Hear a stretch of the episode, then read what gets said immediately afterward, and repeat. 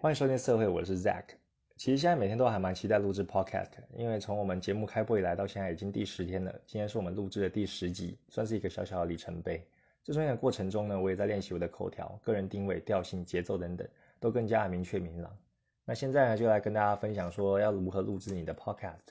那其实这个主题呢，很多人都在网络上有教学，包括怎么样想内容啊，怎么买器材，怎么上架等等的。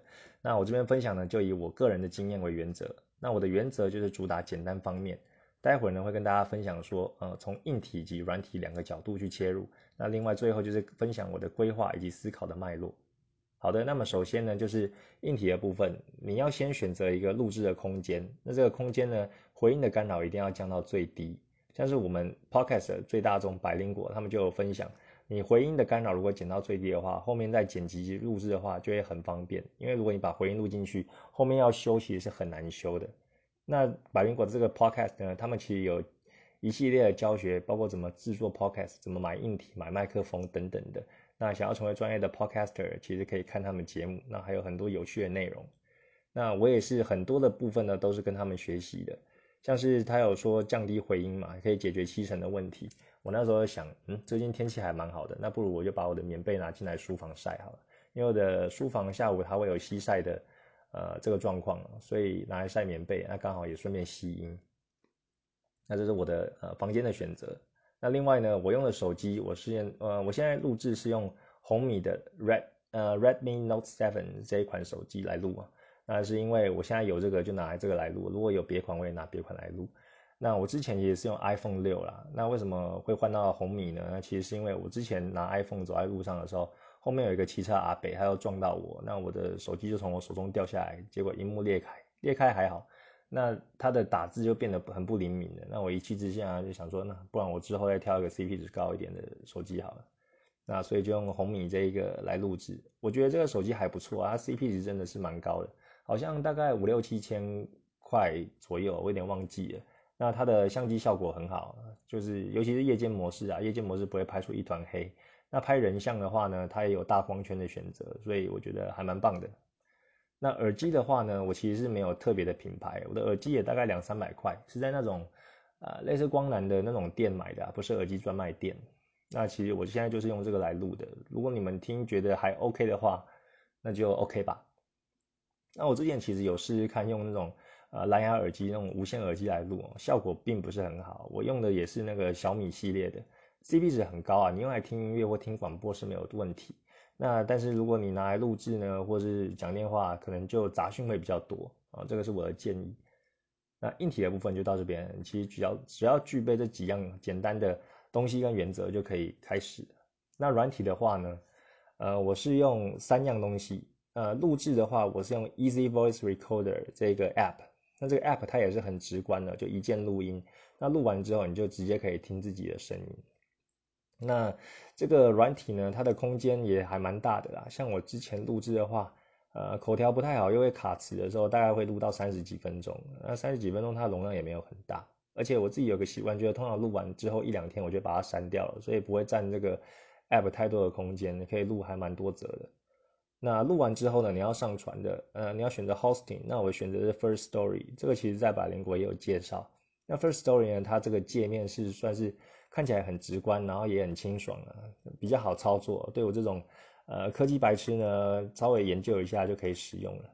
那它上传，呃，它会自动帮你上传到各个平台，包括 Spotify，还有 Google Podcast、Apple Podcast，还有 KKBox 等等，呃，这些平台上面。但是我使用的经验呢？呃，因为它 hosting 嘛，所以它上传到各个平台的，呃，会有时间差，所以我觉得最没有时间差的是 Spotify 跟 KKBox。有时候如果你要修改内容或是等上架的话，会呃 Google 跟 Apple 的 Podcast 会稍微慢一点。呃，如果你是想要一上架就马上听到自己的东西在各个平台上架的话，Spotify 跟 KKBox 是比较快的。那第三个软体呢，我会使用的是呃剪辑软体啊，叫做超级音乐编辑。哦，上网也可以搜寻得到。那其实我本来不打算用第三个软体啊，因为通常我的原则就是简单方便嘛。那一录完就直接上了，就不会再做一些剪辑或者调音等等的。那会用到这个软体呢，是因为呃，我其实在录制的时候都会给我老婆听。那当中会讲到一些比较露骨的部分，或是尺度比较大的部分呢，老婆有时候听就说，哎，不行，这个讲太太太多了，那变成说审核没有过，要我再去修改，把那些呃比较露骨的部分修改掉，所以我才会用这一个。那这个软体呢，它的编辑也是蛮直观的，就是你选择头跟尾就可以把中间的去掉，还做一些拼接。那我现在也学乖了，就是说如果我要聊一些主题，有提到我老婆的啊，虽然现在目前大家都还不知道我是谁啊，但是难保有一天我可能会呃揭露我的身份这样子。那就是为了以后以防万一嘛，所以我现在又不想要一直做这些重新剪辑的部分，所以我在规划内容的时候会先跟老婆说，哎，我大概会讲到哪些东西，它 O 不 OK？那我再去做，我就可以不用到第三个软体了。那这个就是我分享的硬体跟软体的部分。那接下来就分享一下我的规划与思考脉络。那大家会觉得说，为什么我要主打这么简单方便呢？那其实是因为我的本身是会师的身份嘛，所以我很大一部分的时间都在画画，呃，基本上没有什么社交活动啊，基本啊大部分的时间都在画图。那录制 Podcast 呢，我当然也是要主打说，我可以用最快的速度，呃，去上传我的 Podcast。那这样子的话，我就不会压缩到我自己画图的时间，所以。啊，我才会做这个选择。那当然呢，呃呃，如果你是以这个 podcast 为主打的话，那你当然就是可以听一些呃，怎么买麦克风啊，怎么让你的硬体升级啊，去让你的品质的内容更好。那接下来我又分享一下，呃，我的思考脉络，从这个企划、准备、录制、上传到最后数据追踪，一步一步来。那首先是企划部分，像我在想好我要录制的节目的。主题后，我也会想我的调性，然后，呃，还有一个原则就是说，我规划的话，我一开始我也建议各位，如果要录制 podcast 的话，你可以先规划个十集，哦，不要先规划一集，然后就上传了，因为我觉得这样很容易就放弃，而且你的，呃，就是不会有持续性啊。你录制好十集之后，你就会有一个哎短程目标，然后会也会比较督促自己说，哎，这十集你要规划什么内容，比较一个长远的规划。那其实你一开始在初步规划的时候，也可以想想你的节奏调性啊，包括你的 slogan。像我一开始都会说，欢迎收听社会，我是 Zack，呃，欢迎收听社会，我是 Zack，这个 slogan 嘛，就是很简单的跟大家打呼打招呼的方式。那大家可以想想，呃，自己的节目是属于什么调性的？可能如果你的声音是比较感性的，然后讲话会比较慢的，会想要蕴含一些道理的，那可能就比较适合慢一点的节奏。那如果你是呃。讲话比较快的，那适合塞一些呃很扎实的内容的话，你你可以适合用这样的方式。或者你讲的东西真的太多，你可能是语速要加快一点。那这个是前期企划的部分。那再是准备的部分呢？呃，准备我一开始的话会先 re 稿。那我 re 稿是在 A4 纸上做 re 稿，我会提一些关键字啊，比如说我今天要聊的主题是什么，我会写上去。那后面有哪一些重点，然后用箭头标志说我讲到这个的时候可能会提到哪一个，那会加一些生活的小故事。那通常你们在听我的 podcast 应该会发现，说我一开始会讲一些废话，对，就是我会讲一些闲聊的话题啊，包括说呃我自己的生活啊，或者小孩啊，或者老婆会发生什么事，或者说我在接案的过程中，客人呢有什么奇妙的问题，或者说有一些客诉我怎么解决等等的。那这些呃乍听是闲聊，我觉得其实也是帮助我说可以进入录制 podcast 的状况。啊，其实今天录制 podcast 的感觉不是。很顺手啊！我一开始录制的时候也 NG 了好几次。那今天这一次，现在这一次录呢，我就想说管他的，因为时间也不早了。我现在是晚上录，我想要等下想要睡觉，我就不想要再重录了。那所以等下有什么卡顿的话，我也不想要修了，就这样子。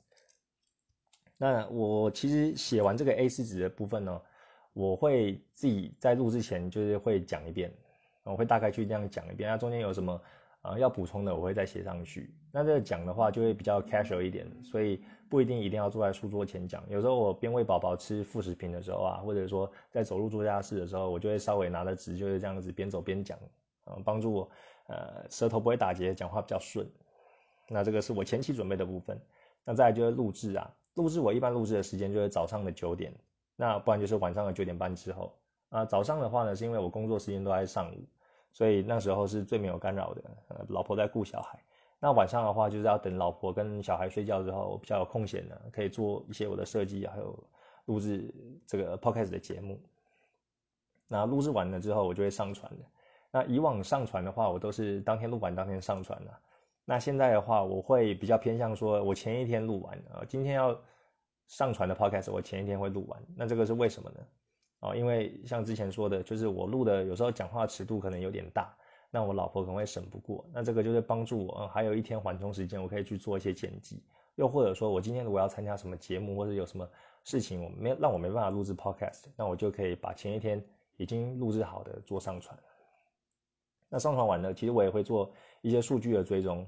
那像是这个 First Story 啊，它的后台就可以跟你讲说，你的听众呢是在哪个地区啊，性别什么年龄啊，下载收听的次数等等的。那这都可以帮助你说，哎，你的听众、你的受众他在哪里啊？年龄层，那你就可以根据这些资料呢去做一些你的呃节目的微调。那以上呢就是我想要跟大家分享的。呃，这个录制 podcast 的方法，呃，其实对我来说呢是没有什么成本的。但是我觉得，如果未来，啊，我可能越来越有钱了，啊，那如果是想要，呃，录制的品质更好的话，我也会考虑去买麦克风，去买那些比较高级的硬体啊。